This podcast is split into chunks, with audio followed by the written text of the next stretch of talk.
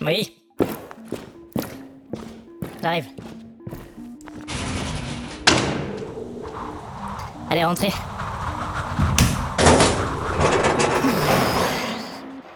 Allez, venez, suivez-moi.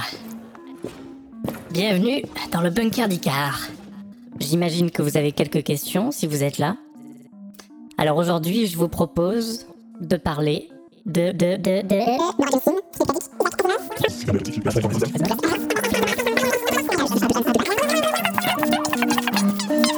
de boxe. Vous allez me demander, mais quel rapport entre la boxe et la science-fiction? Je vous pose alors cette question. Savez-vous ce qu'est le shadow boxing? Il s'agit d'une pratique qui consiste à donner des coups, esquiver, se mouvoir dans le vide comme dans un combat, en imaginant un adversaire là où il n'y en a pas. Quel rapport avec la science-fiction? J'y viens. Il y a trois auteurs d'importance qu'on appelle parfois les trois grands de la science-fiction. Il s'agit de Robert Heinlein, Arthur C. Clarke et Isaac Asimov. Leur particularité est d'être en même temps des auteurs et des scientifiques. Ce qui explique en partie qu'en plus d'inventer des histoires passionnantes, ils ont également inventé des choses très concrètes. Bien sûr, la plupart des gens savent que Asimov a inventé des lois de la robotique. Il se trouve que ces lois ont inspiré les législateurs, notamment en Corée du Sud en 2007 et en France en 2020. Dans certains cas, ces trois lois inventées par Asimov sont même intégrées telles quelles dans les textes.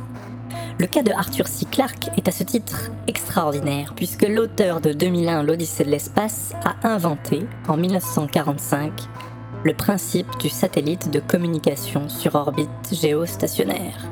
Un objet qu'on utilise tous les jours puisqu'il sert à la téléphonie, à la télévision, au réseau informatique, à la météo. L'orbite géostationnaire est même appelée parfois orbite de Clark. Certains pays ont depuis longtemps inclus les auteurs de SF dans le processus politique. Ce fut le cas dans les années 80 des États-Unis d'Amérique, avec notamment le cas de Robert Heinlein. Notre troisième grand, qui, avec d'autres auteurs éminents, faisait partie d'un groupe de conseil qui avait été fondé par un proche collaborateur de Ronald Reagan, président américain de 1981 à 1989.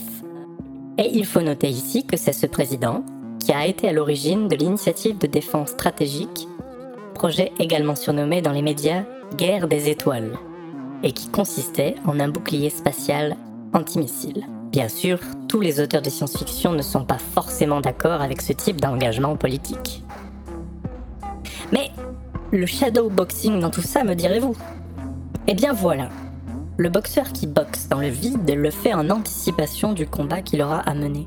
La fiction spéculative a sans doute cette fonction-là. Elle permet d'utiliser la narration pour mettre en scène des idées, des objets donc, on l'a vu, des théories, et leurs conséquences supposées. Elle permet d'identifier des problèmes qui peuvent en surgir.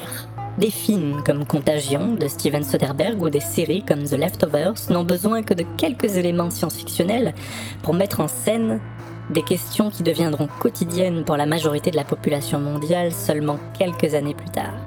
Les fausses informations et la manière dont elles circulent pendant une crise de panique généralisée, la manière dont les individus réagissent face à des crises inexplicables. On pourrait même imaginer que les peintures rupestres avaient déjà ce rôle, rejouer des scènes de vie, des moments parfois critiques et dangereux comme la chasse, pour les garder en mémoire sans doute et peut-être anticiper leur retour se faire peur pour savoir reconnaître la menace et y réagir, comme le boxeur. Prenez soin de vous.